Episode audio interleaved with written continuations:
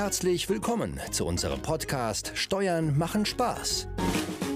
Von Steuerberater Johannes Lemminger und Vollblutunternehmer Maurice Borg.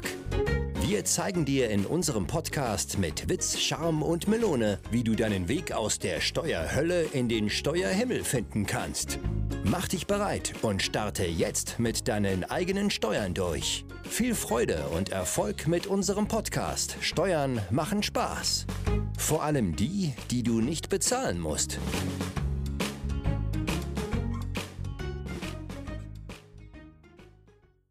Herzlich willkommen zu einer neuen Folge des Podcasts Steuern machen Spaß. Heute mit einem Thema, ja, wo ich mal interessant bin, wie das abläuft. Ich bin ja auch Arbeitgeber, gar nicht so ein großer Arbeitgeber wie Johannes, deswegen betrifft es mich nicht so hart, aber der Titel lautet jedes Jahr bezahlter Sonderurlaub von deinem Chef.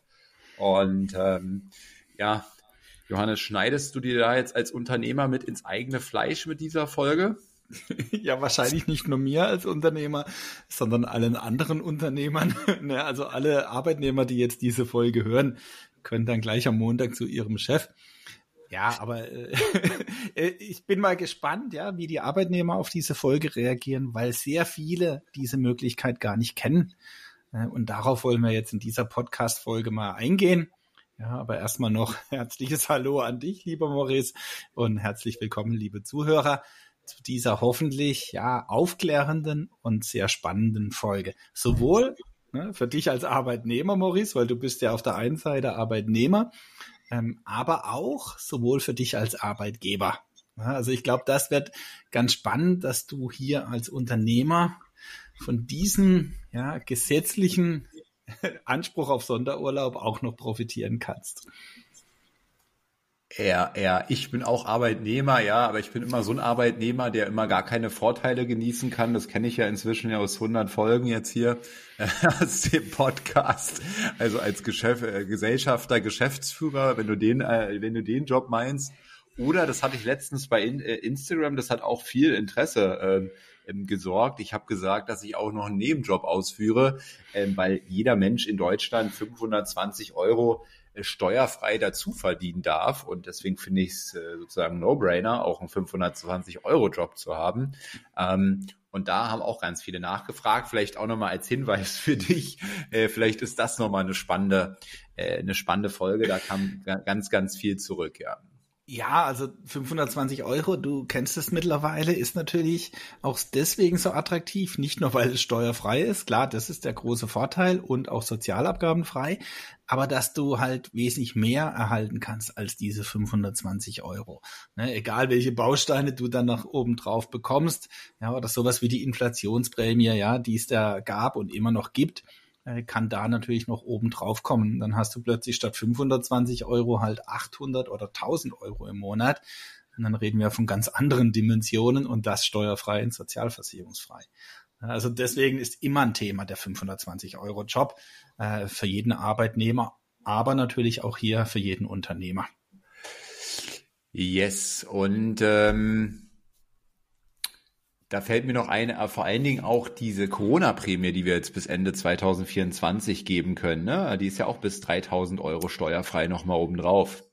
Ja, genau, das ist die angesprochene Inflationsprämie. Ach, Inflationsprämie heißt die, ah, ja, ja. Die Corona-Prämie, ne, das war damals in Corona-Zeiten und die Inflationsprämie läuft bis 31.12.24.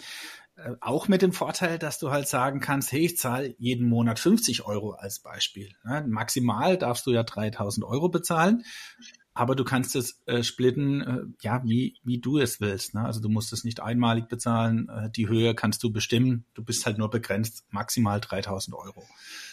Ansonsten hast du da keine Begrenzung. Und es muss zusätzlich sein, ne, um das hier auch nochmal zu verdeutlichen. Es dürfen keine Überstunden oder irgendwelche sonstigen Stunden äh, damit abgegolten werden, sondern es muss zusätzlich bezahlt werden. Mhm. Das ist dann immer die größte Hürde. Aber ansonsten äh, wirklich ist das jetzt mal ein Beispiel, wo die Bürokratie in Deutschland gut funktioniert. Also sprich, wir haben relativ wenig. Und zurück zum Thema, zehn Tage Sonderurlaub vom Chef, wie läuft das nun? Ja, also ne, du, du hast es ja schon gesagt, du bist ein Arbeitnehmer, äh, ein ganz besonderer äh, in diesem Fall ne, als Gesellschafter, Geschäftsführer. Äh, aber die Folge wird dir zeigen, dass du halt als Arbeitgeber profitieren kannst. Und jetzt behandeln wir dich einfach mal als normalen Arbeitnehmer. Ja, also du bist jetzt nicht bei dir selbst angestellt, du wärst jetzt bei mir angestellt äh, und, und hast natürlich dann äh, ganz große Ohren, wenn es um so einen Sonderurlaub geht.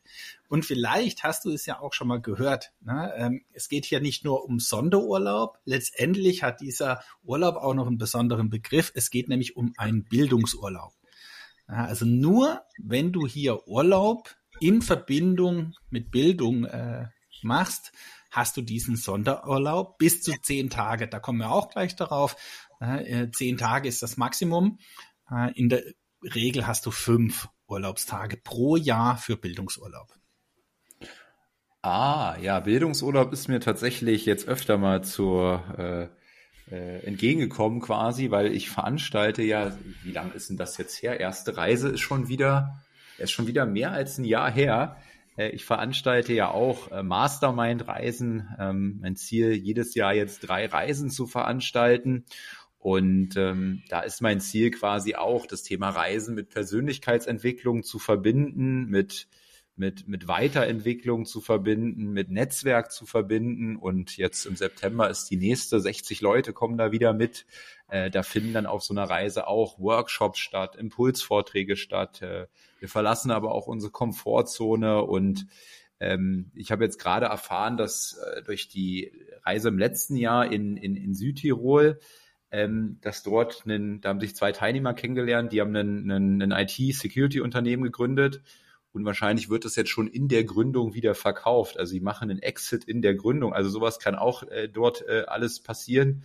Ähm, und da haben mich viele gefragt, die angestellt sind, ob das auch als Bildungsurlaub gilt. Und da kenne ich mich überhaupt nicht aus. Ich habe gesagt, keine Ahnung, aber wahrscheinlich muss man da tausend Sachen wieder erfüllen. Also äh, ich kann euch da nicht helfen. Ich kann euch da ein Zertifikat über die Inhalte geben, aber ob das dann anerkannt wird, das weiß ich nicht, aber da kannst du ja mal näher drauf eingehen. Vielleicht äh, weißt du da mehr, was ein Bildungsurlaub ist und was man da auch äh, überhaupt erfüllen muss, vielleicht auch von Anbieterseite. Ja, sehr cool. Also wir haben uns nicht abgesprochen, aber ja, das passt ja dieses Thema wie, wie die Faust aufs Auge. Weil letztendlich geht es auch darum, ja, welchen Vorteil du jetzt in deinem Fall ne, äh, mit Travel and Grow, ja, mit diesem Label oder mit DWS hier äh, natürlich als A Arbeitgeber, als Anbieter ne, von Bildungsurlaub nachher haben kannst. Ja, aber da kommen wir dann später in der Folge drauf. Äh, ist der aber schön, du hast es jetzt schon vorweggenommen, weil die Frage kommt ja, Bildungsurlaub, ja, das hört sich ja oh, ziemlich grau und trist an. Ne? Und man verbindet halt Urlaub jetzt nicht unbedingt mit Bildung. Jetzt anders wie, wie deine Reisen, wo ja die Bildung ja, ich sag mal, letztendlich im, im Vordergrund steht. Mhm. Ne, natürlich könnte ich auch sagen, okay, ich lege mich auf die faule Haut ne, und lege mich nur ins Meer. Ähm, aber die Reisen sind letztendlich ja Bildungsurlaub. Und, und das ist ja das Spannende, äh, dass wir hier ne, der Arbeitnehmer, also als Beispiel, ne, also da geht es darum, dass du fünf Tage an die Ostsee gehst, ja, während dein Gehalt weiter bezahlt wird. Oder du gehst fünf Tage Yoga machen. Ja, oder denk mal an unseren lieben Frank, ja, äh, wenn du fünf Tage Breathwork machst. Ähm, auch das könnte ein Bildungsurlaub für den Arbeitnehmer sein. Ja, oder mhm. noch überspitzter, ne, du gehst nach Portugal und spielst fünf Tage Golf ja, Golf ne, ist anerkannt als Sportart, die entspannt. Ja, also da bist du dann im Bereich Stressmanagement, ne, um runterkommen ja, von, von dem Stress, dem du halt äh, vielleicht täglich ausgesetzt bist, dass das als Bildungsurlaub anerkannt ist. Und das wäre jetzt für dich als Arbeitnehmer ein Punkt, wo du sagen kannst, hey cool, ich will sowieso nach Portugal, ich kann meinen Urlaub vielleicht verlängern, hängt da noch fünf Tage Golf dran, und plötzlich hast du fünf Tage mehr Urlaub. Und das ist jetzt der Punkt. Also der Urlaub bezahlt natürlich der Arbeitgeber nicht, so wie bisher ja auch. Ne? Also wenn du als Arbeitnehmer in Urlaub gehst, wo, wohin auch immer, ist das deine Privatangelegenheit. Der Bildungsurlaub wird aber praktisch halt teils vom Arbeitgeber bezahlt, weil der dir eben mehr Urlaub gewährt. Und diesen Urlaub bezahlt er dir ja. Und dass du natürlich den Urlaub selber bezahlen musst, das steht auf einem anderen Papier. Je nachdem kannst du natürlich auch beim Bildungsurlaub sogar einen Zuschuss vom Arbeitgeber bekommen. Aber da kommt es dann wirklich drauf an, was du eben tust. Ne? Und das Spannende beim Bildungsurlaub, du hast es ja gesagt, du musst da jetzt wieder tausend Dinge erfüllen. Da sind wir einmal jetzt auf Anbieterseite, aber jetzt bin ich noch bei dir als Arbeitnehmer. Äh, da gibt es mittlerweile im Internet Plattformen, die sich darauf spezialisiert haben. Ja, also wir machen hier jetzt wieder unbezahlte Werbung.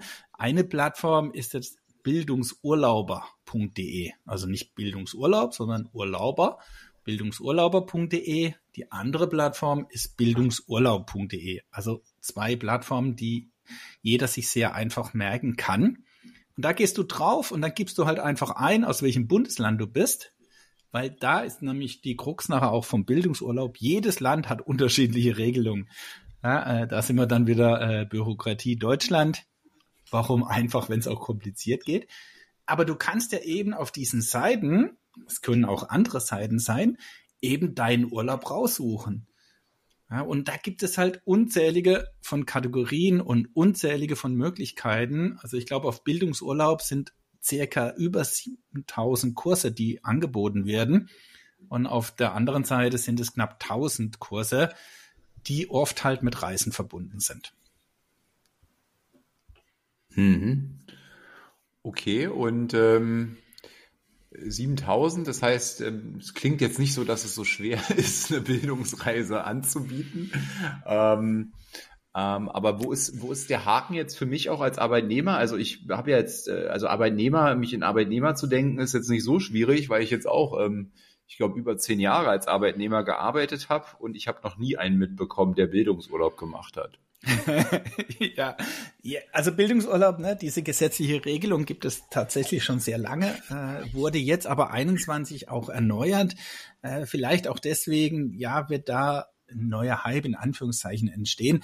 Ähm, aber auf jeden Fall eine Möglichkeit, wie du auch als Arbeitgeber natürlich attraktiv sein kannst, weil letztendlich kannst du das ja als zusätzlichen Baustein einbauen es ist zwar, ne, du hast kein Wahlrecht, wenn jetzt morgen ein Arbeitnehmer kommt und sagt, hey, hier habe ich Bildungsurlaub, ne, der ist anerkannt über die Plattform äh, und dann kommt der Arbeitnehmer zu mir, äh, dann habe ich gar kein Wahlrecht. Also ich kann nicht sagen, hey, ja, gewähre ich dir oder gewähre ich dir nicht. Es gibt Voraussetzungen, da kommen wir auch noch gleich darauf, aber grundsätzlich ne, hat der Arbeitnehmer hier freie Möglichkeiten.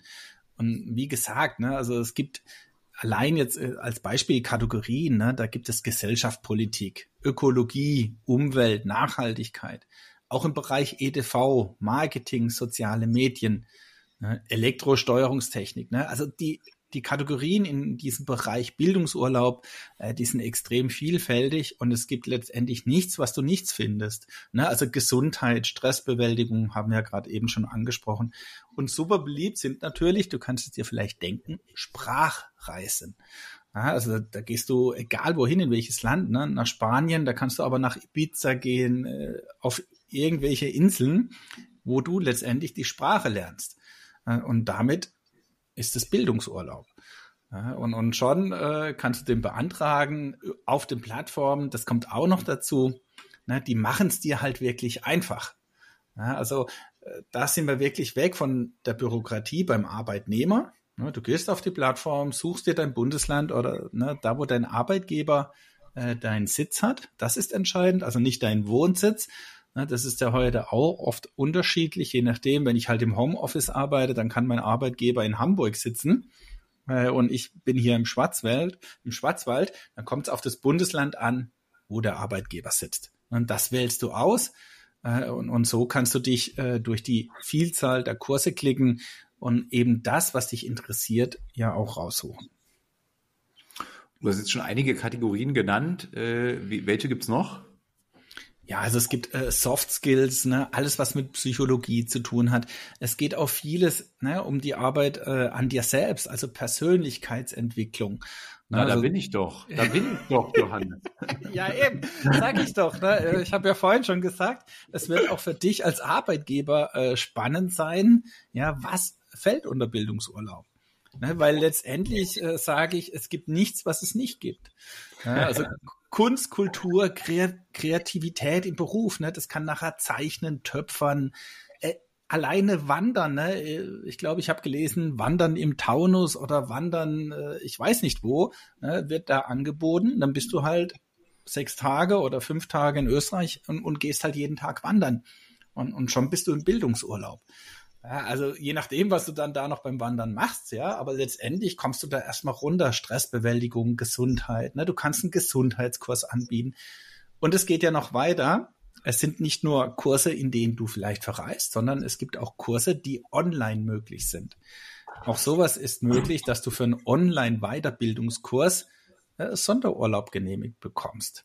Da sind wir aber dann wieder bundeslandspezifisch, weil das ist dann von Bundesland zu Bundesland unterschiedlich. Hm, also gibt gefühlt, gefühlt alles, äh, was man da im Bereich Bildungsurlaub machen kann. So verstehe ich dich. Ja, auf jeden Fall bin ich der Überzeugung, dass jeder Arbeitnehmer was finden könnte.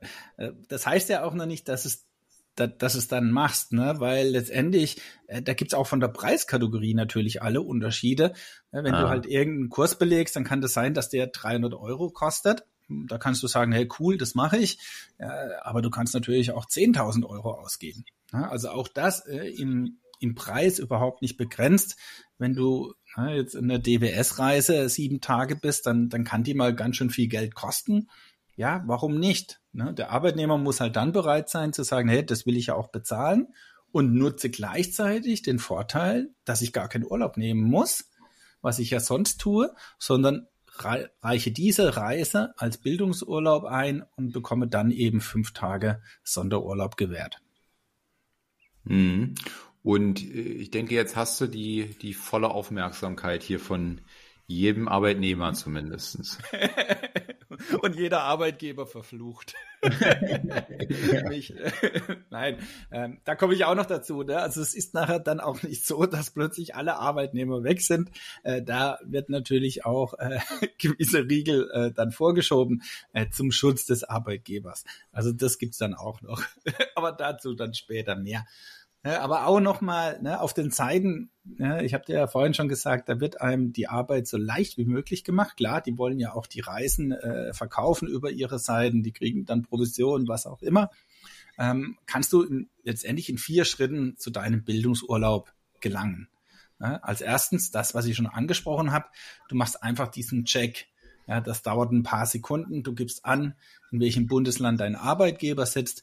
Und dann musst du, glaube ich, nur noch angeben, ja, ob du halt äh, erst sechs Monate da bist, ja, oder zwölf Monate, weil du eine gewisse Zeit bei deinem Arbeitgeber sein musst. Das ist eine äh, Voraussetzung, die du eben hier äh, erbringen musst.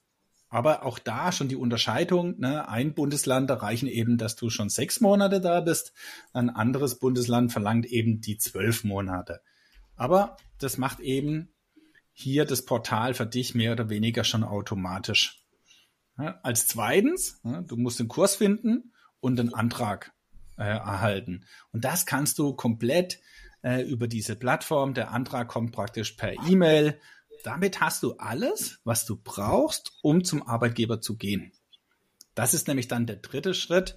Ja, du beantragst den Sonderurlaub ja, bei deiner Personalabteilung, wenn es jetzt eine größere Firma ist, oder eben ganz normal bei deinem Arbeitgeber hat den riesen Vorteil, es gibt keinen großen Papierkram. Ne? Also du musst da wirklich sehr wenig tun. Und dann musst du nur noch bezahlen und ab äh, geht's im, im vierten Schritt in deinen Bildungsurlaub.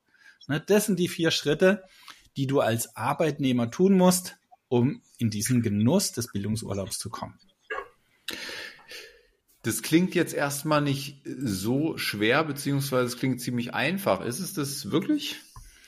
Ja, als Urlauber, ne, als Arbeitnehmer ist es wirklich extrem schnell.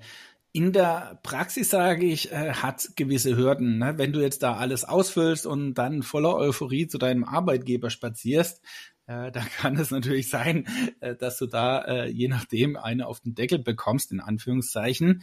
Hm, ich würde also die Vorgehensweise vielleicht etwas umdrehen, auch erstmal den Arbeitgeber darauf ansprechen, bevor ich da ne, ohne das Wissen vom Arbeitgeber schon mit einem ausgefüllten äh, Antrag komme. Äh, einfach, ne, was hält er davon und, und auch welchen Bildungsurlaub du im Auge hast. Weil auch hier ne, immer wieder das Miteinander und Füreinander kann ja der Arbeitgeber halt sagen, hey cool, geile Idee, auch der Kurs super spannend. Na, äh, und vielleicht unterstützt er dich ja sogar dabei. Na, also ich würde diesen Weg immer etwas umkehren. nicht als letztes ja, zum Arbeitgeber zu gehen, äh, letztendlich vor der Bezahlung, sondern das wäre mein erster Schritt. Na, äh, zum Arbeitgeber zu gehen und einfach mal so auch vorzufühlen, was hält er davon? Ja, und, und dann kann es ja wirklich sein, dass dein Arbeitgeber ja auch begeistert ist und sagt, hey, cool, dass du dir da Gedanken machst. Das kann natürlich auch noch ein bisschen auf den Kurs drauf ankommen. Ne? Also wenn du jetzt halt irgendwo Spanisch lernst und ja, in, in deinem Beruf, den du hast, äh, ja, äh, brauchst du kein Spanisch, ähm, dann kann natürlich der Arbeitgeber die Nase rümpfen. Aber letztendlich ist es tatsächlich so einfach, äh, ähm, dass du das so ja auch sehr schnell beantragen kannst. Die, die Krux, ja, die, die kommt jetzt. Äh, warum ne, äh, gibt es da unterschiedliche Regelungen je nach Bundesland? Also das ist dann wieder ja deutsche Bürokratie. Na, siehst du doch nicht so einfach, dann erzähl mal. ja, also ein Haken hat ja alles, ne? Das ist auch so ein Glaubenssatz. Ne? Irgendein Haken muss ja dran sein. ja, also erstmal machen gar nicht alle Bundesländer mit. Ja, also das hat mich äh, im Vorfeld dann doch überrascht und ja, vor allem die zwei Bundesländer, die da nicht mitmachen, die, die hätte ich jetzt auch äh, von vornherein gar nicht vermutet. Ja, also auch da gibt es eben Ausnahmen. Also von 16 Bundesländern, ne, glaube ich, haben wir in der Summe äh, sind 14 Stück dabei. Ja, und, und zwei eben nicht. Vielleicht äh, errätst du sie ja zufällig. Was glaubst du, welche Bundesländer das sind? Puh, ähm, welches Bundesland ist nicht ganz so sozial, wäre jetzt mein Ansatz. ja, okay. Wenn du ähm. dann äh, besser raten kannst. Äh, ähm, ich meine, äh, aktuell politisch, äh, was ja, was ja immer rechter wird, ist der Osten, also vielleicht irgendein Bundesland im Osten. Genau, also ein Bundesland im Osten ist tatsächlich dabei, das sind die Sachsen. Ne, für die gibt es im Moment noch keinen gesetzlichen Bildungsurlaubsanspruch. Ne. Auch da gibt es extra Gesetz natürlich dafür, das Bildungsurlaubsgesetz. Das Gesetz heißt auch in manchen Bundesländern unterschiedlich. Äh, ich nenne es jetzt mal Bildungsurlaubsgesetz. Ne. Sachsen hat aktuell keines. Äh, und das zweite Bundesland tatsächlich Bayern. Also ne, alle Berliner, die haben Glück, die sind dabei. Äh, Im Moment ist es Bayern und Sachsen, die sich da ausgrenzen. Aber auch hier Entwarnung an alle Hörer, die jetzt ihren Arbeitgeber in diesen Bundesländern haben. Ich gehe davon aus, das wird sich sehr schnell ändern. Eine Petition äh, ist da auch schon auf den Weg gebracht. Das heißt, ich glaube, du kannst, wenn du jetzt aus diesem Bundesland kommst, beziehungsweise dein Arbeitgeber da auch noch unterschreiben, damit diese Bundesländer so schnell wie möglich nachziehen. Aber ich gehe heute davon aus, ähm, das wird auch passieren. Ähm, und dann, ne, wir entscheiden, du kannst in Bayern wohnen oder in Sachsen, aber vielleicht dein Arbeitgeber äh, in einem anderen Bundesland den Sitz hat, äh, dann spielt es keine Rolle. Ja, dann kannst du hier äh, trotzdem Bundes, äh, den Urlaub beantragen. Ausnahme eben, dein Arbeitgeber sitzt in Sachsen und in Bayern. Und für die anderen äh, 14 Bundesländer äh, ist das immer einheitlich geregelt oder sieht dann in dem Bundesland tatsächlich jedes Mal anders aus? Dann vielleicht gehst du dann, wenn es so ist, eben mal auf Berlin, da komme ich her und du kommst aus Baden-Württemberg, ähm, mal auf die beiden ein? Ja, also das ist der, ne, ich sage mal, warum das so ist, ne, total unnötig. Da konnte man sich auf einheitliche Regelungen einigen. Äh, aber leider hat jedes Bundesland für sich unterschiedliche Voraussetzungen und auch unterschiedlichen äh, Sonderurlaub. Ich habe ja gesagt, bis maximal zehn Tage gibt's und das liegt auch am Bundesland. Ja, also wenn wir mal Berlin nehmen, ja, dann ist es so, ja, dass hier begünstigt sind. Auch hier gibt es Unterschiede. Ne? Aber alle Arbeitnehmende mit Tätigkeitsschwerpunkt in Berlin, das ist dort extra dann äh, noch als Punkt mit drin. Auszubildende zählen dazu, aber ausdrücklich keine Beamte. Also die Berliner sind hier rigoros, äh, die lassen hier keine Beamte zu. Mindestens sechs Monate im Beschäftigungsverhältnis, das war das, was ich äh, vorhin angesprochen habe. Also da sind sie sehr großzügig. Ähm, und dann, ne, äh, wie viel Anspruch du hast, da ist es hier ganz anders geregelt für Beschäftigte beziehungsweise Auszubildende über 25 Jahren bei Vollbeschäftigung. Also hier wird jetzt unterschieden, dass ich auch über 25 Jahre sein muss. und Vollbeschäftigung, dann hast du fünf Tage im Jahr. Ähm, bist du Teilzeit beschäftigt, dann ist es eben ein angepasster Anspruch. So wärst du jetzt 50 Prozent beschäftigt, dann hast du halt die Hälfte, dann hast du zweieinhalb Tage im Jahr. Was Berlin aber gewährt, und, und das ist jetzt die Zehn-Tage-Regelung, dass du zusammenfassen darfst. Also zwei Jahre darfst du zusammenfassen. Das heißt, du kannst jetzt dieses Jahr zehn Tage in Anspruch nehmen. Dafür wird dir, wird dir dann nächstes Jahr halt eben kein Bildungsurlaub gewährt. Das ist diese Zusammenfassungsregelung. Genau, das hast du hier. Und welche Kurse du buchen darfst, auch das äh, gibt jedes Bundesland äh, vor. Also in Berlin ist es jetzt so, du darfst politisch, beruflich und ehrenamtliche Weiterbildung betreiben, ähm, Sprachkurse, Yogakurse, EDV-Weiterbildung, Seminare zur Stressbewältigung. Also sehr viele Möglichkeiten hast du in Berlin. Einschränkung für Auszubildende, kein Bildungsurlaub für berufliche Weiterbildung. ne, also wahrscheinlich sagen die Berliner, ja, ich bin ja Auszubildender, das heißt, deine berufliche Weiterbildung findet ja aktuell statt. Also darfst du jetzt nicht noch einen Bildungsurlaub für berufliche Weiterbildung in Anspruch nehmen.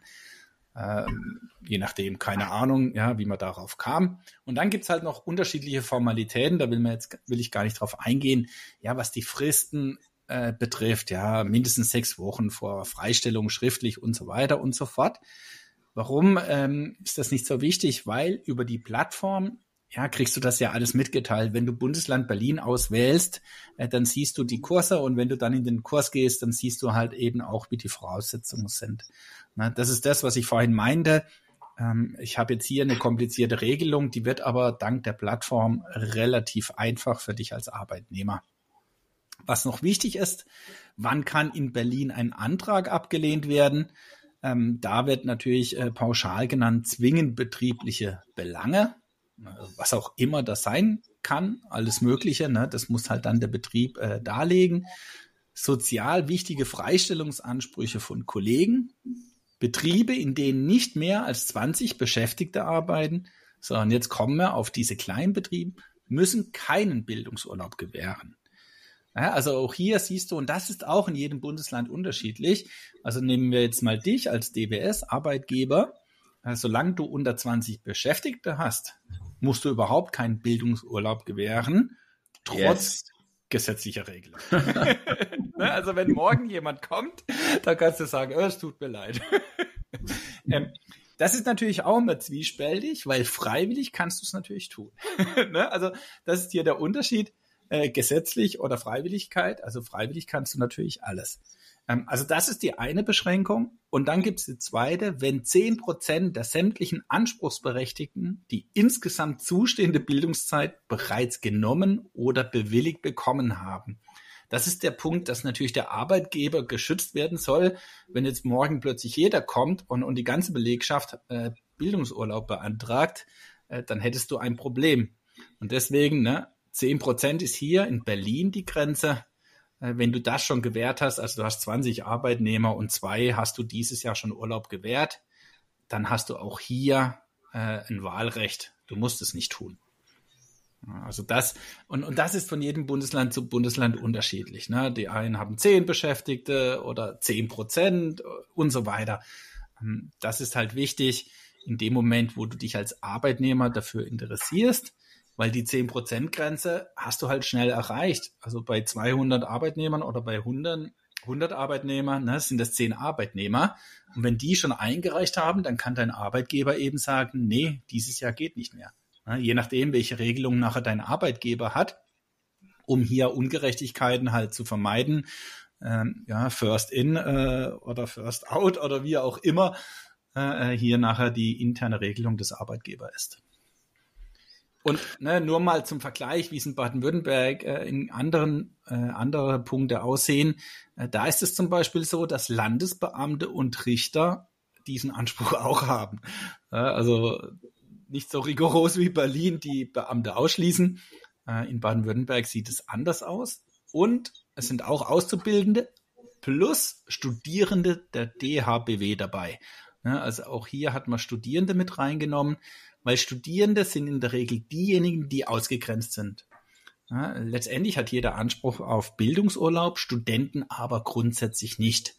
Hier in Baden-Württemberg gibt es auch eine Ausnahme, Studierende der DHBW. Und hier muss ich zwölf Monate im Beschäftigungsverhältnis sein. Ich darf aber auch nur fünf Tage Bildungsurlaub in Anspruch nehmen. Diese Kumulierung, wie es Berlin anbietet, gibt es in Baden-Württemberg nicht. Und für Auszubildende und Studierende gibt es auch eine andere Regelung. Die dürfen die fünf Tage nicht jährlich in Anspruch nehmen, sondern über ihre gesamte Lehrzeit oder Studentenzeit. Ja, also das zeigt schon, äh, du musst nachher äh, äh einfach denjenigen, den es betrifft, interessiert ja auch nur dein Bundesland. Und da musst du halt gucken, okay, was gibt's da für Regelungen? Sowohl für dich als Arbeitnehmer, als auch äh, nachher für den Arbeitgeber. Ne? Muss ich zehn Prozent der Beschäftigten äh, das äh, gewähren oder sind es 20 Prozent oder ist es auf eine Anzahl? Also da ist alles unterschiedlich. Auch die Frist. Ne? Also hier in Baden-Württemberg sind es neun Wochen. Äh, Berlin haben wir gerade sechs Wochen. Ne? Also warum auch immer, es ist alles total unterschiedlich. Puh, klingt jetzt äh, doch irre kompliziert. Äh, danke auf jeden Fall für den kurzen äh, Überblick hier. Äh, wie ist deine Meinung dazu?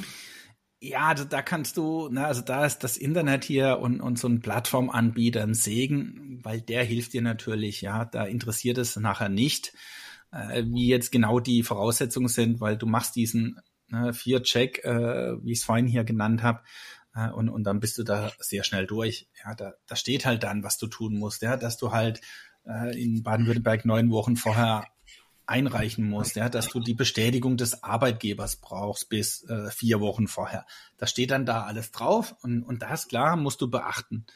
Ja, aber ansonsten äh, ist es sehr einfach für dich als Arbeitnehmer. Mhm.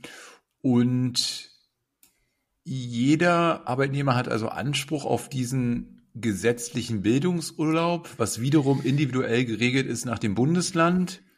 Und auch die Tage und die Voraussetzungen sind unterschiedlich. Das ist meine Zusammenfassung jetzt.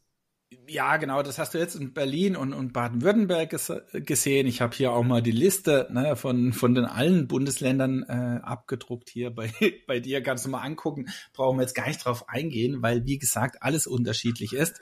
Aber grundsätzlich, ne, jeder Arbeitnehmer hat Anspruch. Ähm, Ausnahmen ja, sind Studenten, aber das sind jetzt auch keine Arbeitnehmer. Studenten, Hausfrauen, Hausmänner und Rentner sind grundsätzlich ausgeschlossen. Aber bei den Arbeitnehmern sind die Auszubildenden mit drin, die Teilzeitkräfte und da haben wir es wieder, auch der Minijob. Also auch der 520 Euro Minijob äh, kann Sonderurlaub, Bildungsurlaub beantragen. Und dann eben ne, auch die Besonderheit, dass manche Länder äh, ihren Beamten das auch zustehen. Weil äh, Beamten, ja, die haben ja sehr viele Vorteile, aber in vielen Dingen werden sie halt eben dann nicht mehr berücksichtigt. Äh, wie wir hier gesehen haben, Baden-Württemberg äh, berücksichtigt hier den Beamten. Und dann gibt's halt unterschiedliche Kleinbetriebsklauseln. Ne? Also der eine hat halt hier äh, 10 Prozent, 20 Prozent oder so wie Berlin, dass du ja unter 20 Arbeitnehmer, Arbeitnehmer komplett raus bist. Das ist halt dann alles unterschiedlich. Ähm, die Aufgabe ist dann eher wichtig ne, für den Arbeitgeber, wenn der sagt, oh, das will ich jetzt gar nicht gewähren. Ne, der wird sich dann aber erstmal die Bedingungen anschauen. Ja, wenn morgen zu dir jemand kommt äh, und du weißt es nicht, ne, dann gewährst du ihn einfach ähm, und müsstest es gar nicht, weil du eben keine 20 Arbeitnehmer hast. Also in dem Moment musst du dich als Arbeitgeber eben informieren. Und habe ich das jetzt richtig auch mit den Kosten verstanden, dass äh, das teilen sich dann Arbeitgeber und Arbeitnehmer oder wie ist die Verteilung? Ja, also ganz wichtig, weil das wird oft verwechselt. Bildungsurlaub, dann äh, denkt der, Arbeitnehmer, oh, jetzt übernimmt auch noch mein Arbeitgeber den, den Urlaub, ne, auch in den Kosten. Das heißt, dass der Kurs bezahlt wird. Na, also das musst du komplett trennen. Ähm, es gibt einmal die ganzen Kursgebühren, die du ja bezahlst, dann die Anreise, die Unterkunft, was auch immer, das bezahlst du als Arbeitnehmer und, und dein Chef, dein Arbeitgeber gewährt dir letztendlich den Urlaub. Ne? Also gewährt dir Lohnfortzahlung. Das heißt, er beteiligt sich dadurch, dass eben fünf Tage oder zehn Tage äh, du ganz normal äh, dein Gehalt weiter bezahlt bekommst. Es keine Freistellung ist. Ne? Also auch da nochmal ein gewaltiger Unterschied. Es geht hier nicht um eine Freistellung, die du beantragen kannst, ähm, weil in der Freistellung bekommst du keinen Lohn weiterbezahlt, sondern hier bekommst du diese fünf Tage ganz normal dein Gehalt bezahlt. Äh, den Kurs und alles, was da anfällt, das musst du grundsätzlich selbst bezahlen. Aber ne, es gibt auch hier und du hast es ja vorhin schon gesagt, ne, du hast ja auch bei DWS immer diese Rückfragen, äh, sogar die Rückfrage, ob Bildungsurlaub, äh, aber letztendlich ja oft auch die Frage, ist dieser Kurs oder sind diese Kosten äh, Werbungskosten für mich als Arbeitnehmer? Und das kommt noch dazu. Ähm, es ist nicht so, dass wenn dein, äh, deine Reise oder dein Kurs als Bildungsurlaub anerkannt wird, ähm, du automatisch dann Werbungskostenabzug als Arbeitnehmer hast, weil hier nach wie vor gilt, den Steuervorteil hast du letztendlich immer nur, wenn es mit deiner Arbeit auch zu tun hat. dann darfst du es als Werbungskosten absetzen. Aber es wird definitiv so sein, dass wenn du als Bildungsurlaub anerkannt bist, dass die Chancen auch höher sind, dass es vom Finanzamt anerkannt wird. Ähm, aber grundsätzlich muss es das nicht. Aber je nachdem, was halt eben der Bildungsurlaub ist, sind das ganz normale Werbungskosten, die der Arbeitnehmer dann natürlich noch bei seiner Steuererklärung angeben kann. Da ist es, äh, Johannes, da kurz ein Einwurf nur, ist es, äh, du hast gesagt, nämlich Bezug zu seiner Arbeit hat, dann ist es steuerlich absetzbar. Ähm, äh, ich überlege gerade den Fall, es könnte doch auch sein, dass ich eine, hm, eine Reise mache, Jetzt nehmen wir mal, ähm, nehmen wir jetzt mal meine Reise, ja, ähm, wo ich jetzt erzählt habe, da ist zum Beispiel jetzt letztens entstanden, dass Leute daraus ein, ein neues Unternehmen gegründet haben, also neues Gewerbe angemeldet haben, neue GmbH gegründet haben. Und mit diesem neuen Unternehmen entstehen ja auch wieder ähm, äh, neue Umsätze, neue Gewinne, neue Steuern, ja. Ähm, oder ähm, aus den Reisen haben sich zum Beispiel auch schon Investoren zusammengetan. Ähm, also die waren vorher teilweise nur Investoren, glaube ich, weil vorher waren sie eben meinetwegen auch noch gar keine Investoren, haben sie die Reise gemacht, haben das Thema Immobilien besser kennengelernt. Jetzt haben sie eine, eine Investmentgesellschaft, also eine VV GmbH gegründet und kaufen darüber Immobilien. Und mit den Immobilien entstehen wieder Gewinne, die wiederum versteuert werden. Ja, also was ich sagen will, ähm, ähm, das hatte vielleicht keinen Bezug oder keinen unmittelbaren Bezug ähm, ähm, oder keinen ausschließlichen Bezug ähm, zu ihrer jetzigen Arbeit, hat aber dafür gesorgt, dass sie neue Einkünfte erzielen. Was wäre mit so einer Begründung? Ja, genau. Also ne, vorab die Begründung vom Finanzamt oder wann darfst du es als Werbungskosten absetzen, heißt einfach, ne, Voraussetzung für die steuerliche Minderung muss ein objektiv nachvollziehbarer Zusammenhang. ne, also das ist objektiv nachvollziehbar Zusammenhang zwischen deiner beruflichen Tätigkeit und deinem Bildungsurlaub bestehen. Ne, jetzt äh, darum geht's, ne? Objektiv nachvollziehbarer Zusammenhang. In deinen Fällen, wenn ich im Nachhinein, äh, es ist ja oft so, die Steuererklärung jetzt fürs Jahr 22, die machst du erst heute. Ja, da ist das Jahr 23 schon sieben Monate vergangen. Oder du machst sogar erst noch 21. Das heißt, da hast du natürlich auch einen zeitlichen Vorteil. Wenn du dann siehst, hey, aus dem Jahr 21, da war ich äh, auf der DWS-Reise bei Maurice und habe da jemanden kennengelernt und heute habe ich ein Unternehmen mit dem gegründet, dann sind es ja schon mal ganz andere Bedingungen und Voraussetzungen und Tatsachen. Das kannst du natürlich zu deinen Gunsten gegenüber dem Finanzamt dokumentieren. Das heißt nicht, dass das Finanzamt dann die Ausgabe 21 anerkennt, ähm, weil das muss natürlich nicht äh, die Verbindung zwanghaft dadurch entstanden sein. Ja, also das Finanzamt stellt sich da immer auf einen anderen Standpunkt, aber du hast natürlich ein, in Anführungszeichen, Totschlagargument. Hey, ich habe jetzt die Firma mit dem gegründet, den ich damals kennengelernt habe. Ähm, also das sind ja auch so Punkte. Das Finanzamt weiß jetzt nicht, ne, ob, du, ob du den damals kennengelernt hast ne, oder ob ihr vorher schon befreundet wart und ihr seid einfach zu zweit dahin gegangen. Also da bist du halt immer in so einem ja, Wischi-Waschi-Bereich. Aber du hast natürlich den Vorteil, dass die Zukunft schon weiter ist. Und das kannst du natürlich für, in dem Fall wäre es ein vorweggenommener Betriebsausgabenabzug. Da reden wir gar nicht von Werbungskosten, ja, aber theoretisch äh, oder in, in der Behandlung identisch, es mindert deine Steuer. Ob jetzt als vorweggenommen Betriebsausgaben oder als Werbungskosten spielt keine Rolle. Na, also diesen Vorteil hättest du dann. Aber es ist auch tatsächlich so. Ne? Also es gab hier ein Urteil, das war, glaube ich, sogar von Berlin-Brandenburg.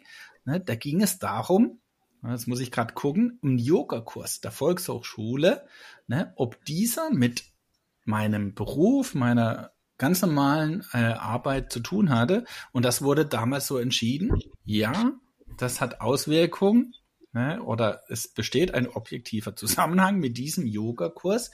Das war natürlich jetzt ein individueller Fall, ähm, aber die, der Arbeitgeber hatte nichts mit Yoga zu tun. Ja, also auch sowas kann sein, ja, dass es hier halt eben in solchen Fällen, auch beim Bildungsurlaub, dass plötzlich auch so ein Yogakurs, ja, wenn da irgendwie ein Zusammenhang mit dem Yogakurs und mit deinem Beruf besteht, wie auch immer du das dokumentierst und begründest, dann kann es sein, dass das Finanzamt eben diesen Kurs anerkennt. Aber da wirst du immer von dem einen Finanzamt eine andere äh, Antwort erhalten wie von dem nächsten Finanzamt. Ne? Das ist sehr individuell. Und das ist halt hier, da, da gibt's keine, keine Vorgehensweise, auf die, auf die du dich verlassen kannst. Egal, was du als auch als Anbieter eines Kurses oder einer Reise alles äh, ja hier anbietest von Zertifikat, ne? Aber es unterstützt immer ein Zertifikat zu haben, einen kompletten Plan, wie die Woche verläuft, ne? einen Stundenplan sozusagen. Das sind immer Dinge, die du eben dann hervorbringen kannst, wenn es um die Dokumentation geht. Aber letztendlich, und das sagen wir ja immer, da hast du alle Möglichkeiten, es zumindest zu versuchen, ob das Finanzamt dann akzeptiert oder aber nur Teile davon akzeptiert, äh, da verlierst du nichts. Aber bitte nicht darauf verlassen, dass jeder Kurs oder auch jetzt DBS steuerlich abzugsfähig ist. Letztendlich ist es immer noch individuell. Ja, ich glaube am Ende, aber so sehe ich es halt auch immer bei den, bei den ganzen Ausgaben. Ähm, äh, was ist jetzt, was ist jetzt deine Wahlmöglichkeit? Entweder versuchst es erst gar nicht oder du versuchst es und eventuell geht's durch und es kommt ja vielleicht auch gar keine Nachfrage, weil es einfach anerkannt wird oder du hast eben einen, ähm, einen, einen Steuerbeamten, Finanzbeamten, der dem das auch klar ist. Ist ja auch nicht jedem so wirklich klar. Ne? Vielleicht hast du auch jemand, der, der dort arbeitet und auch die Erfahrung gemacht hast und zum Beispiel mal so eine Reise gemacht hat und gemerkt, äh, wie es ihn beruflich verbessert hat. Ja, und der wird sowas wahrscheinlich viel, viel eher durchwinken als jemand, der noch nie im Bereich der Persönlichkeitsentwicklung irgendwas gemacht hat. Ne? Für den ist es ein, äh, für den ist es ein Unding, der versteht gar nicht die Verknüpfung in seinem Kopf, dass Urlaub auch was anderes bedeuten kann als 20 äh, Bier am Ballermann, das acht Tage am Stück und dann wieder zurück, ja. Ähm, dann ist ja, dann ist ja, also ich will sagen, da kann man ja auch ähm, Verständnis zeigen und ähm, dann ist ja klar, dass der fragt, hä, das verstehe ich nicht, erklär mal, das streiche ich dir. Ähm, und, und äh, ich sehe es immer so, dann nicht immer gleich Pipi im Schlipper haben, sondern dann erklärt man das dem äh, rational, dann nimmt man dem, ähm, schickt man dem die Zertifikate, schickt man dem den Ablaufplan und ja, das ist, das, Leben ist wie ein Spiel. ja, also dem Punkt auf jeden Fall. Das ist wie ein Gesundheitskurs, ja, oder ne, jetzt nehme ich wieder Frank, ja, ein Breathwork-Kurs. Warum soll das in, in meiner Sichtweise ist es ganz klar auch betrieblich und hängt mit meinem Job zusammen. Ja, also die Gesundheit, wenn ich es doch dadurch schaffe, ja, auch ne, äh, im Voraus Maßnahmen zu ergreifen, dass ich das ganze Jahr gesund bin. Klar, ich habe ne, letztendlich nicht die Sicherheit, dass es so ist, aber dass meine Fehltage weniger werden, ja, dann kann doch auch ein Gesundheitskurs ja, oder egal in diese Richtung äh, hier förderlich sein und dementsprechend auch steuerlich abzugsfähig. Ne? Aber das Finanzamt stellt sich halt in diesen Punkten immer auf die Privatseite, ne, dass das Private überwiegt. Dann habe ich eben immer noch die Chance, dass ich sage, okay, hey, aber 50 Prozent äh, sind doch drin. Ne? Also bin ich so im türkischen Basar in Anführungszeichen. Und auch da hast du oft die Chance, dass sowas dann funktioniert. Ja, vielleicht sind es dann manchmal auch nur 20 oder 30 Prozent, äh, ist aber immer noch besser als nichts. Also da mhm. ist immer mein Rat in, in solchen Dingen, wo ich selbst davon überzeugt bin als Arbeitnehmer, hey, natürlich mache ich das in, in Verbindung auch äh, für meinen Job, sowas anzusetzen. Und beim Bildungsurlaub hast du eben nochmals zusätzlich die Chance, weil es dein Arbeitgeber ja auch extra gewähren muss. Ja, also der muss da unterschreiben, auch wenn du sogar gesetzlichen Anspruch hast. Er könnte sich nicht wehren. Er unterschreibt das aber trotzdem. Ne? Und er sieht, wofür äh, du diesen Urlaub nimmst. Also da hast du noch mal ein Argument gegenüber dem Finanzamt. Das war das, was ich vorhin meinte. Ja, als Anbieter, wenn du da gelistet bist, dann hast du als Arbeitnehmer natürlich noch mal eine höhere Chance, dass es anerkannt wird als Werbungskosten. als irgendeinen Kurs irgendwas zu machen, äh, wo halt in keiner Weise hier äh, Bildungsurlaub irgendwo ne, äh, zertifiziert werden kann, weil du eben als Anbieter nicht zertifiziert bist. Und das war dein Zaster-Fazit?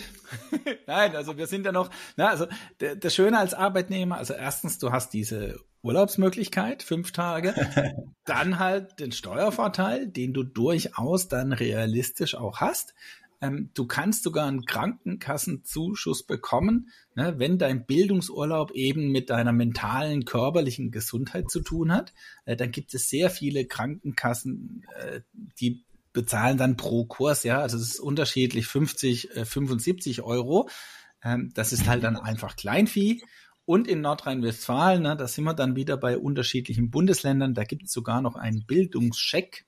Ne, also da wird äh, vom Ministerium für Arbeit äh, solche gewisse Kurse, wo es um Gesundheit und Soziales geht, äh, wird hier noch zusätzlich gefördert. Da gibt's dann auch wieder, ne, aber auch das findet man alles auf diesen Seiten. Da gibt's Voraussetzungen, da darfst du natürlich nicht so viel Geld verdienen. Ja, da will man dann auch denjenigen, die weniger verdienen, die Möglichkeit eben geben, dass sie in so einen Urlaub investieren können. Also es gibt immer noch unterschiedliche Dinge. Und auch hier nochmal ganz wichtig beim Steuervorteil, was du eben alles ansetzen kannst. Ne? Es geht nicht nur um, nicht nur um die Seminargebühren, es geht halt alles, was da anfallen kann. Ne? Also das Unterrichtsmaterial, wenn du da Ausgaben hast, die Anfahrt, Abfahrt, also die komplette Reisekosten, egal wie du dorthin kommst, ob mit dem Flugzeug, Zug, Auto, ganz egal. Verpflegung und natürlich oftmals der teuerste Bereich, die komplette Unterkunft. Ja, die ist oftmals ja teurer als das Seminar an sich, je nachdem, wo du eben da deinen Bildungsurlaub äh, verbringst. Und, und das, ne, einfach alles sauber dokumentieren. Auch da bin ich Fan davon, wenn du das angibst, dass du das im Vorfeld offen schon dokumentierst. Ne, nicht, dass du als Arbeitnehmer angibst, ich war hier auf einer DWS-Reise, die hat 1000 Euro gekostet und, und nichts dazu schreibst. Ja, und dann erst kommst, wenn, äh, wenn das Finanzamt nachfragt. Also da würde ich immer proaktiv sein, so viel wie möglich zu dokumentieren und sich da zu notieren und dem Finanzamt im Vorfeld mitzuteilen, also nicht hoffen, dass das Finanzamt äh, gar nicht sieht, was du da treibst, äh, weil ja, das kann ich dir nehmen. Das Finanzamt sieht es. Äh, vielleicht ist halt dann manchmal der Finanzbeamte, der sagt, oh, okay, das lasse ich jetzt gehen, ja, und, und wink ich durch. Aber äh, sehen tut er es. Ja, ja, ja. Ähm ja, ich bin gespannt. Ähm, das, wir haben es ja auch bei DWS heute, heute, gerade heute mussten wir den Steuerchannel ähm, im Netzwerk checken. Ähm, da hatte einer geschrieben, ähm, ich glaube, es ging dabei nur um Event, gar nicht um eine DWS-Reise. Also wir machen ja auch so zwei, drei Events im Jahr, ähm, wo dann vor Ort unterschiedliche fachliche Themen ähm, besprochen werden, wo wir Speaker haben ähm, äh, wo wir Workshops machen, wo wir aber auch meditieren und wo wir am Abend auch zusammen essen und am Abend feiern, ja. Ähm, und äh, dann schrieb auch einer, dass, äh, ähm, dass, dass, dass, äh, dass einfach durchgewunken wird, äh, wurde und ähm, das bei der Steuer durchging. Und sein Resümee war dann so, äh, ja, manchmal im Leben muss man einfach dreist sein. Und ich so, hä? Was hat das mit Dreistigkeit zu tun, ja? Ähm, und ich sehe es wirklich so, also ähm, wie viele, wie viele Steuern dieses Land einnimmt, weil Leute äh, irgendwie ein ganz falsches Mindset dazu haben, ja, weil Leute das äh, nicht begreifen, dass das, dass das doch, oder was, weil Leute einfach Angst vielleicht auch haben oder Respekt haben, irgendwas abzusetzen, äh, was aus meiner Sicht ganz klar abzusetzen ist, ja. Und da, daran habe ich das so gesehen, dieses Mindset, ja, weil er dieses Wort ähm, dreist benutzt hat, ja. Ähm, ich dachte, was? Das ist doch nicht dreist. Ja, aber das, das, so wie du sagst, das sind halt oftmals so tiefsitzende Glaubenssätze. Ne? manchmal kommt ja auch noch dazu, ja, ja schlicht, schlicht Faulheit, ne? Äh, weil je nachdem, was du ansetzen willst, äh, gewisse Arbeit auch erfordert, ne? dass du halt äh, entsprechend dokumentierst. Ähm, das ist natürlich manchmal auch noch ein Grund. Ähm, aber ist aus diesen Dingen nicht zu tun, ja, weil so wie du gesagt hast, Angst oder Respekt oder hey, scheiße, da kommen Nachfragen. Nein, also äh, das Finanzamt ist hier auch äh, oftmals äh, ganz anders eingestellt, als, als du vielleicht am Anfang vermutest. Und es ist doch auch klar, ne, je größer die Kosten sind, die du einreichst und, und eben eine Reise in Spanien bist und du zahlst 6000 Euro für eine Woche, dass das Finanzamt hier nachfragt. Ne? Also gerade bei Reisen, die ins Ausland gehen, äh, prüft das Finanzamt natürlich nach anderen Kriterien, als wenn es halt irgendein Kurs in Deutschland ist, der auch vom Preis überschaubar ist. Es muss grundsätzlich, ne, das ist ja immer diese Schwierigkeit, Berufsbezug vorliegen. Ne? Also das Seminarprogramm braucht einen konkreten Bezug zur beruflichen Tätigkeit. Auch die Gruppenzusammensetzung kann mal eine Rolle spielen. Ne, äh, sind da nur Unternehmer oder sind da 50 Prozent Unternehmer? Ne? Also auch das äh, kann das Finanzamt interessieren. Ist eine Teilnahmepflicht. Ne? Also auch das, äh, wenn du ein Tagesprogramm hast, ja, äh, besteht eine Teilnahmepflicht oder eben nicht. Und die privaten Interessen, das ist immer halt das Schwammige, müssen untergeordnet sein. Und da hast du, so wie du auch sagst, ne, natürlich gerade im Bereich von so Soft Kills, Persönlichkeitsentwicklung, Stressbewältigung, ja, all diese Bereiche äh, sind natürlich sehr schwammig und oftmals für das Finanzamt gar nicht greifbar, ja, weil vielleicht der gar keinen Bezug auch zu einer Persönlichkeitsentwicklung hat. Und, und dann wird es natürlich schwierig, in so einem Bereich äh, in die Werbungskosten zu kommen. Was du natürlich als DWS, ja, was du als Anbieter tun kannst, und da kannst du dich wirklich auch mal informieren, äh, ne, was musst du bringen, damit deine Reisen als Bildungsurlaub anerkannt werden. Weil damit hast du natürlich einen zusätzlichen Faktor, auch einen zusätzlichen Anreiz für viele Arbeitnehmer, die dann sagen, hey cool, ich kann mit Maurice nach Spanien gehen äh, und bekomme hier von meinem Arbeitgeber fünf Tage Sonderurlaub. Und du hast natürlich auch die Plattform, in der du werben kannst. Ne? Also das ist immer so, ähm, im Gesamten abzuwägen. Der Nachteil, du kannst es dir denken, ist nicht so einfach. Und jedes Bundesland hat andere Vorschriften. Ne? Also als Anbieter bist du da äh, stärker bestraft, weil letztendlich willst du ja als Anbieter jedem Bundesland deinen Kurs anbieten. Ne? Beim Arbeitnehmer ist das einfach, wenn der Arbeitgeber halt in Bayern sitzt, ja, das ist das falsche Beispiel, aber in Baden-Württemberg sitzt, ja, dann muss ich mich halt nur um Baden-Württemberg kümmern. Aber du als Anbieter, du willst ja eigentlich in jedes in jedem Bundesland gelistet sein. Äh, und da hat auch leider jedes Bundesland bei diesen Anforderungen unterschiedliche Anforderungen. Aber zum Beispiel könntest du dich äh, für Berlin einfach mal informieren, hey, was müsste ich denn da alles tun? Weil wenn du mal gelistet bist, ja, dann, dann bist du da drin.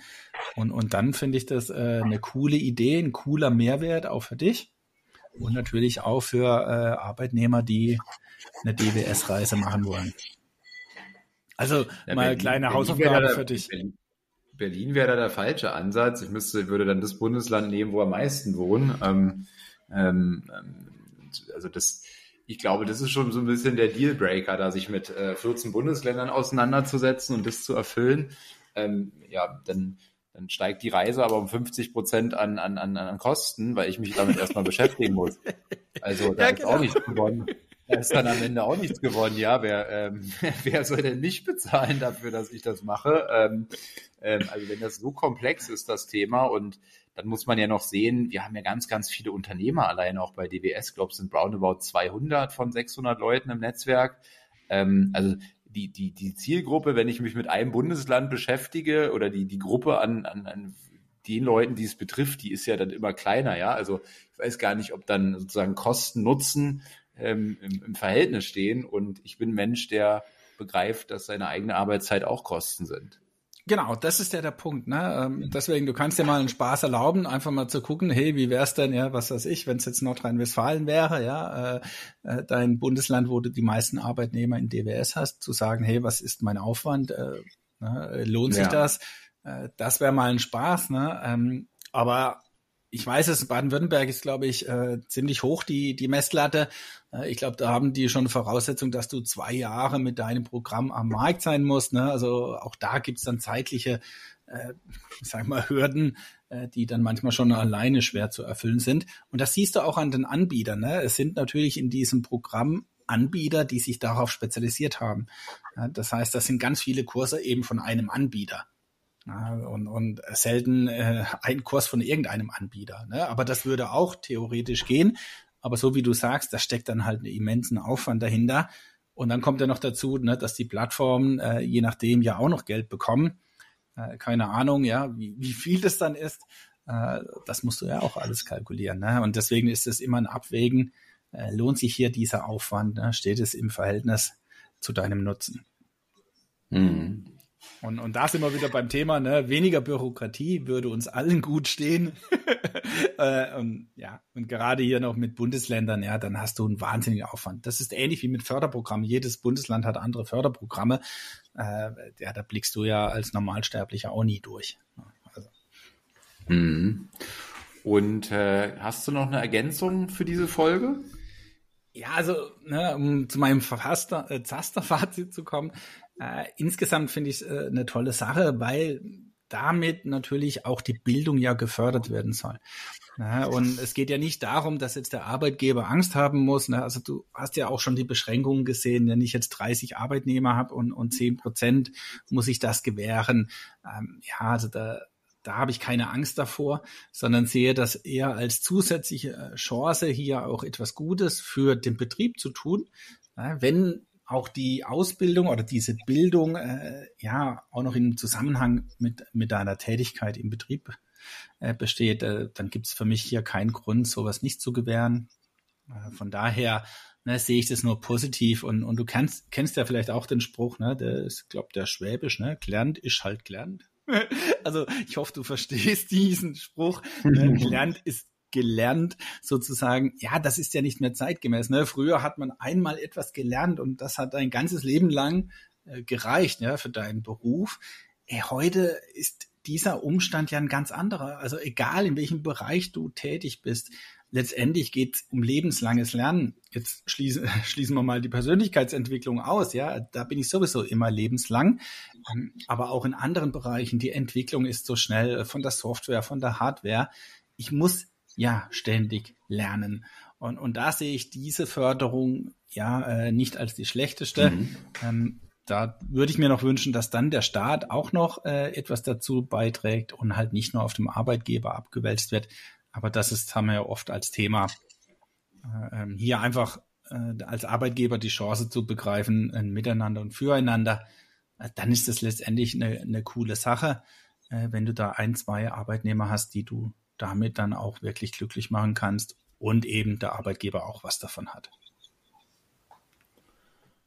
Cool, Johannes, dann sage ich Ein besten Dank für die heutige Fazit. ah, jetzt war der Empfang gerade weg. Hörst du mich? Hallo? Ja, ich höre dich. Ah, jetzt, ja, es ja, ist irgendwie gerade ein schlechter Empfang. Ja, da ist sehr, sehr verzögert. Ähm, ja, dann besten Dank für die heutige Folge und ähm, ja, wie immer die Bitte, den Podcast zu bewerten, zu teilen und äh, ich freue mich äh, auf die nächste Folge und sage bis dann. Ja, bis dann. Ciao. Hat hier jemand an der Uhr gedreht? Ist es wirklich schon so spät? Ja, ihr Leute, wir machen Schluss für heute. Aber keine Sorge, wir kommen wieder und dann schalte ein, wenn es wieder heißt, Steuern machen Spaß. Und vor allem die, die du nicht bezahlen musst. Es hat dir gefallen? Dann nimm dir eine Minute Zeit und unterstütze uns mit einer Bewertung.